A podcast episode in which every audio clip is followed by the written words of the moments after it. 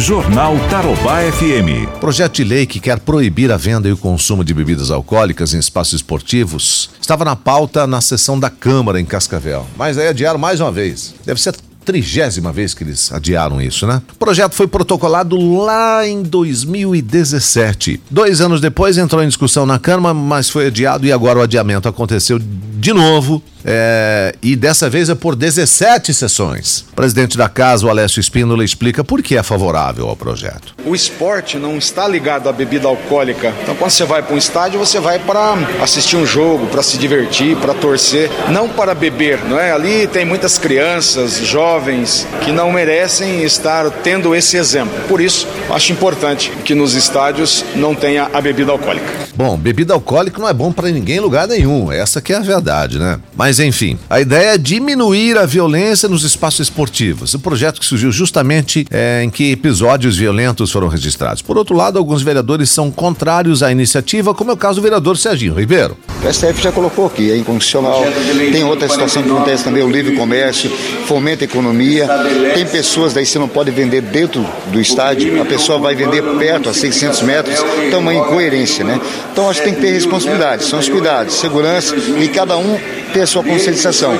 Nesse projeto aqui eu me posiciono contrário mediante tudo isso que, eu relatei agora. É, o vereador Rafael Brugneronta afirmou durante a sessão que o caso nem poderia estar sendo avaliado, né? É que o membro de uma das comissões que avaliaram a proposta também é autor do projeto que vai contra o regimento interno da casa. Após essa alegação, teve início então uma discussão, como a gente vai ouvir agora. Nós vamos fazer o adiamento do projeto no pedido do vereador Senhor presidente, só, só, estou falando da questão de ordem, senhor presidente. Só, só, só, só colocar, na minha opinião, do Paulo Porto. Quando esse projeto foi feito, ele foi feito baseado no regimento antigo, certo? Só não foi para votação. Mas ele foi, por que, que é, ele está aqui? Porque foi feito baseado no regimento antigo e não no atual, que nós mudamos depois. Então tem que ser baseado no regimento antigo. Eu levantei o dispositivo que está sendo violado, que está vigorando do regimento hoje.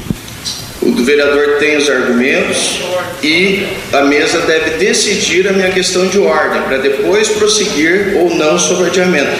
Vereador, a sua questão de ordem vai ser analisada e nós vamos continuar com o projeto que está em discussão para ser adiado. Então significa que ela foi indeferida, professor. Indeferida. Exato. Ok. Beleza.